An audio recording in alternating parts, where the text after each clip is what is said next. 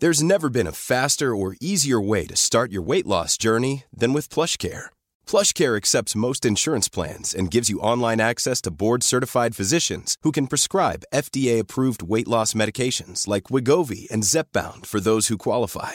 Take charge of your health and speak with a board-certified physician about a weight loss plan that's right for you. Get started today at plushcare.com slash weight loss. That's plushcare.com slash weight loss. plushcare.com slash weight loss. Entrevista.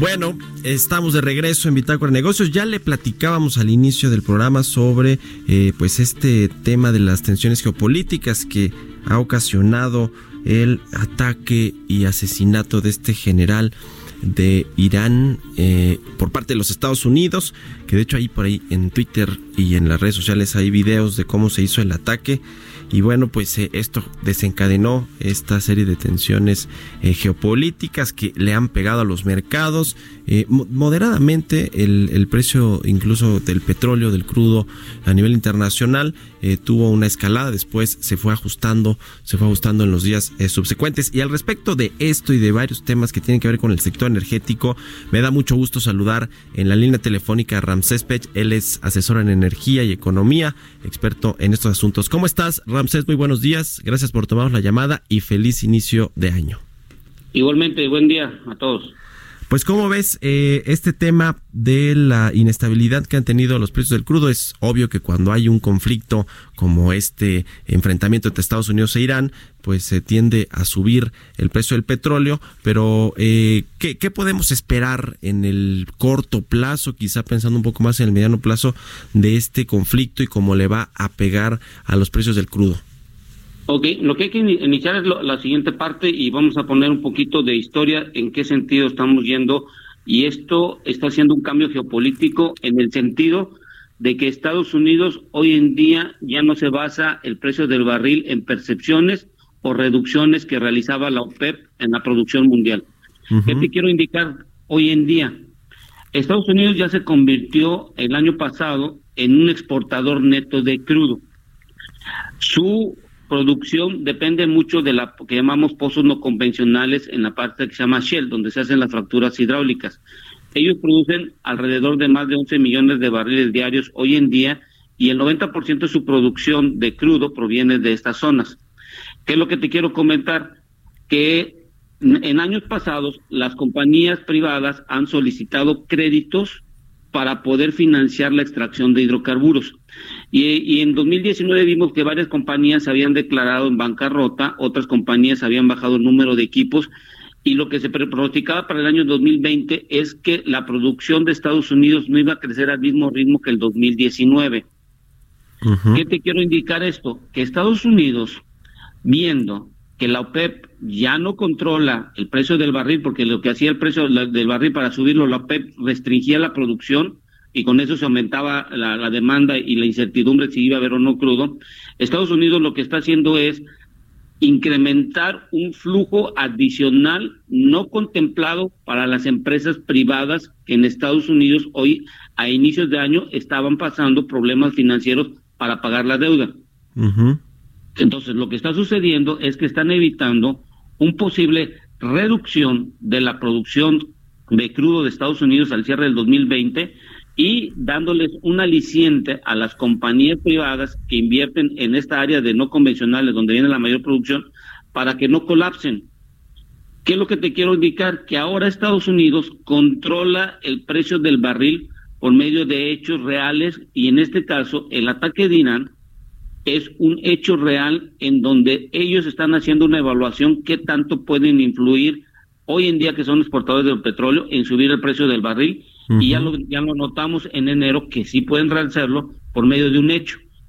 Lo segundo, y sí hay, hay que entenderlo, Irán, acuérdate que no está todavía un hecho realmente si fue el ataque que hicieron en septiembre Arabia Saudita a las instalaciones de la refinería y el ducto. Entonces es un hecho que no se sabe porque no, no, se ha comentado en forma pública. Entonces, Estados Unidos lo que dice, el segundo punto es, no te metas con mis aliados que tengo en el Medio Oriente, porque puedo tener represalias, porque tengo la fuerza y la investigación y la forma tecnológica de cómo descubrir que fuiste tú. Bueno, y tercero, lo que hay que entender que empieza el día de, en estos días empieza lo del tratado del Temec y a ver lo del juicio de, Donald Trump se va a aplazar un poco. Y ayer Pelosi comentó que te, se iba a tratar de restringir las cuestiones militares que decida el presidente de Estados Unidos. Bueno, ¿qué significa todo esto? Si tú le ayudas a las, a las compañías privadas de Estados Unidos hay un flujo de efectivo adicional no contemplado en su plan de negocios de estas empresas, que les puede servir para pagar deudas y amortizar un poquito más las deudas que tienen. ¿Qué significan esto? Votos. ¿Por qué? Porque los privados tienen empleados y los empleados iban a perder, por así decirlo, valga la redundancia, su empleo ya no lo van a perder y pueden incrementar el número de equipos y continuar el incremento de producción para que Estados Unidos no pierda el poder que hoy tiene en día de mantener la producción y sobre todo el precio del barril. Ya, pues es interesante este panorama que nos das Ramsés porque efectivamente Donald Trump no hace nada por casualidad, todo eh, seguramente está eh, eh, planeado, cuidadosamente planeado, sobre todo ahora que hay una campaña presidencial allá en los Estados Unidos y que tiene de frente un juicio político que el Congreso va a decidir en breve si le da luz verde o no a este impeachment de Donald Trump, pero efectivamente hay otros elementos, como tú dices, el, los productores de petróleo allá en Estados Unidos que pues necesitan que el precio del crudo esté más elevado y bueno, pues es uno de los eh, posibles eh, argumentos que usa Donald Trump también para hacer y calcular bien estos ataques a, a Irán. Y como tú dices, este caso del ataque también a la petrolera de Arabia Saudita, a Aramco, eh, que por cierto hizo su, su IPO, su oferta pública inicial hace poco y que ahora sus acciones se fueron al piso, ¿no? Ayer, eh, eh, bueno, se, desplomaron en estos días después de que, vinieron estos, estas tensiones comerciales. Hay muchos elementos en, en, en, juego, pero bueno, digamos, aterrizándolo un poco a México, toda esta situación, Ramsés, ¿cómo, cómo ves tú que va a reaccionar aquí el tema? Porque por un lado, ya sabemos, tenemos mayores ingresos, eh, eh, petroleros y hay un precio del barril más alto del que se presupuestó en los en los eh, en, el paquete económico pero del otro lado pues también nos sale más caro importar las gasolinas y aquí pues tiene que ver el gobierno cómo mueve toda su, su ecuación su fórmula para que no le pegue pues a los consumidores finales a las industrias y demás. Bueno lo, lo importante es que bueno, empezamos en enero y no nos dejaron descansar, sino que hoy en México vamos a tener un dilema es vamos a exportar más ante un precio del barril alto en el sentido que se va a mantener la mezcla mexicana entre un promedio anual, al promedio anual entre 53 y 55 o vas a mandar más crudo a las refinerías.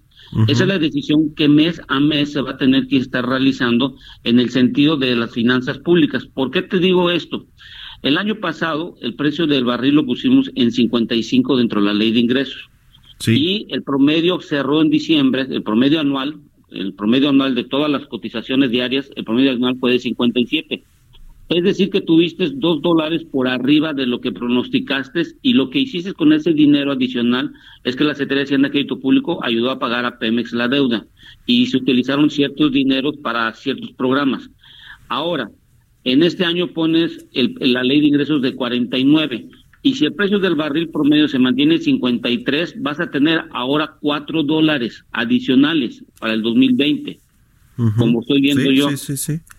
Entonces, tú vas a poder ayudar a Pemex a reducir la deuda un poco más de lo que hiciste en el 2019 y hay que ver el dinero sobrante en qué se va a utilizar y en qué tipo de programas, ya sean desarrollo social o económico. Por eso está el dilema hoy en día si vamos a, exportar o vamos a mandar a refinerías. Y hay que aclarar al público, el precio del combustible, la fórmula que se implementó desde hace más de dos años, tres años que empezó en 2015 y se hizo varias modificaciones, la fórmula hoy en día dice que si el precio del barril o el precio de referencia de los combustibles sube, se, aumenta el estímulo, es decir, pagamos menos JEPs en comparación con lo que, que tuviéramos un precio bajo del barril.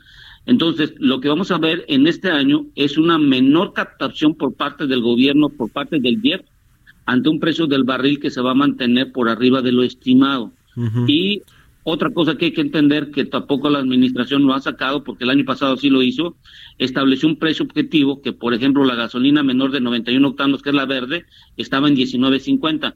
Yo espero que el precio objetivo esté por arriba de los 19, esté entre 19.80 y 20 el precio objetivo, es decir, lo máximo que puede costar un litro de gasolina en nuestro país gasolina de 21 octanos o la verde que conocemos no debe de pasar entre los 19.80 y 20 pesos para este año.